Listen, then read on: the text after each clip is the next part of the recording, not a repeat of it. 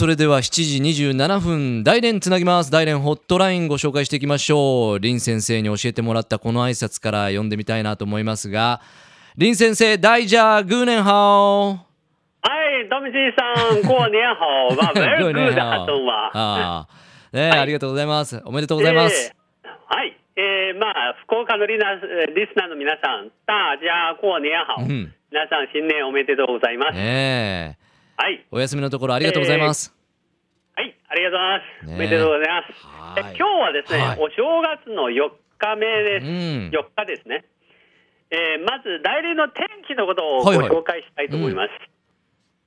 えー先週の1週間は最高気温があほとんどプラスな暖かい天気でしたが、えー夕べから急に寒くなり、あ今日の最高気温はマイナス5度で、ああそうですかはい、また真冬の感じをしています。うんそんな中お正月のムードはどうですか？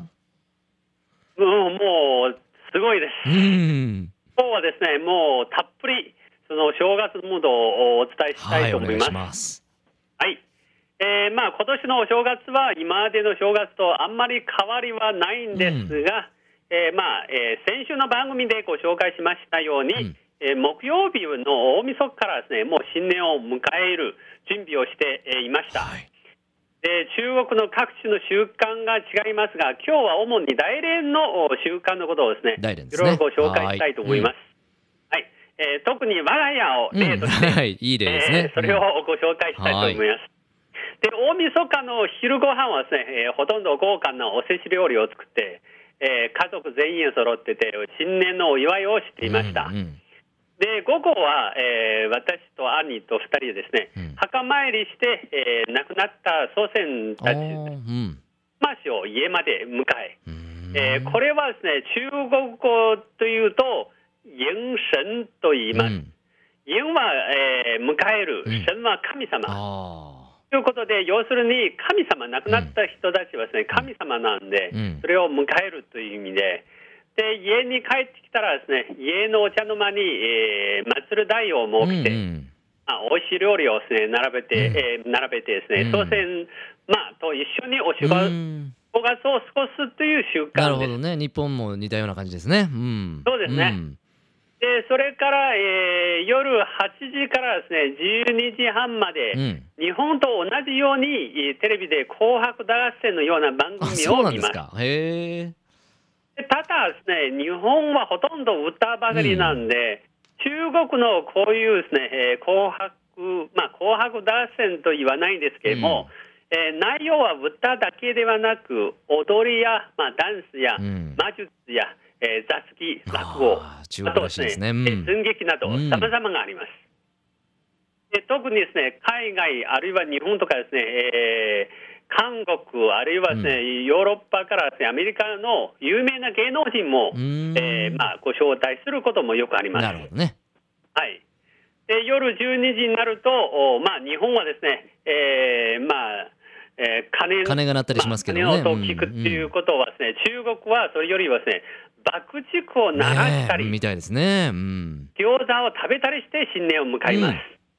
で、この時から、過年好、先ほどですね、おめでとうございます。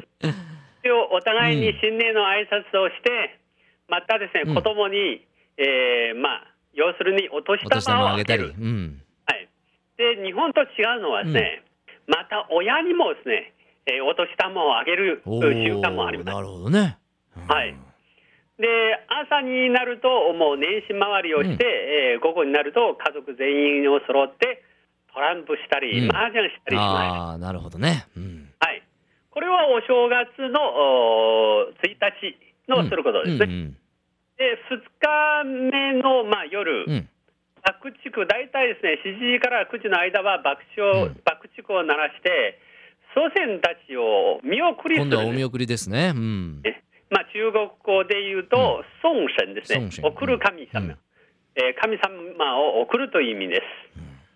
で、えー翌日の3日、えーこれは面白いなんですけども、嫁になった娘が、えー婿さんと一緒に実家に帰る習慣があります。ほうはい、ここで説明しなきゃいけないことは、嫁になった娘は、えーお正月に主人の実家に帰ってて、を過ごすという習慣があります。うんえですから私は兄弟4人なんですが、えー兄と私と真ん中は2人は姉がいるんで、うん姉は必ず、えー主人の家の方にの家に帰るってことですね。うんえー一緒に過ごす、ということなんですが、ただし今問題があるのは、はえー今中国は一人っ子でしょ。うん。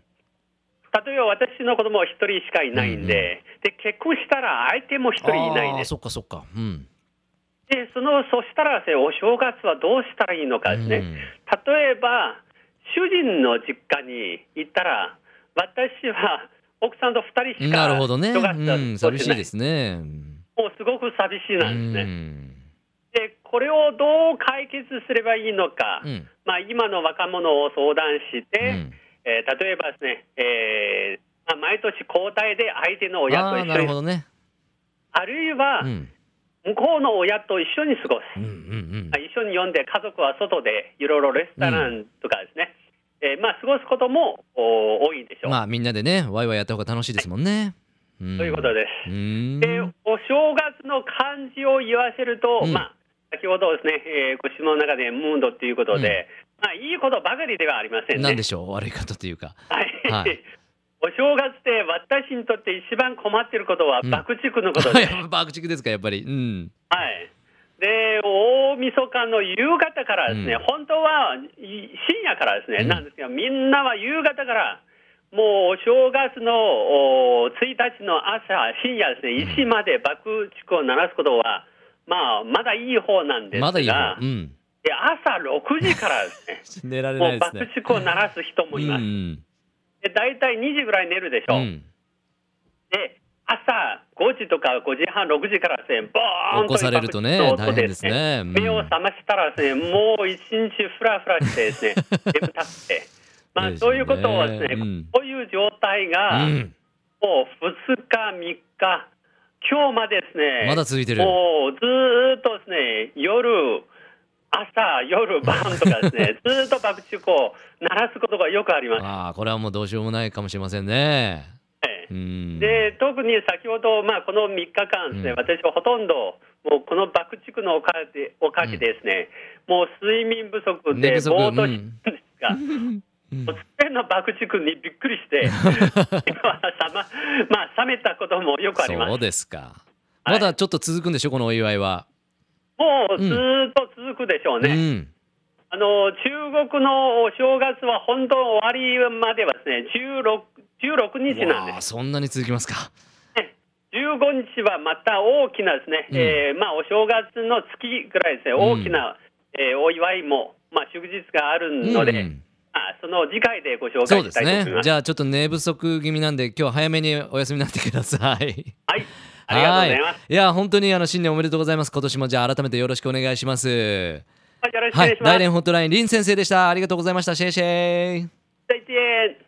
Love FM Podcast. ラブ f m のホームページではポッドキャストを配信中スマートフォンやオーディオプレイヤーを使えばいつでもどこでもラブ f m が楽しめますラブ FM.co.jp にアクセスしてくださいね Love FM Podcast.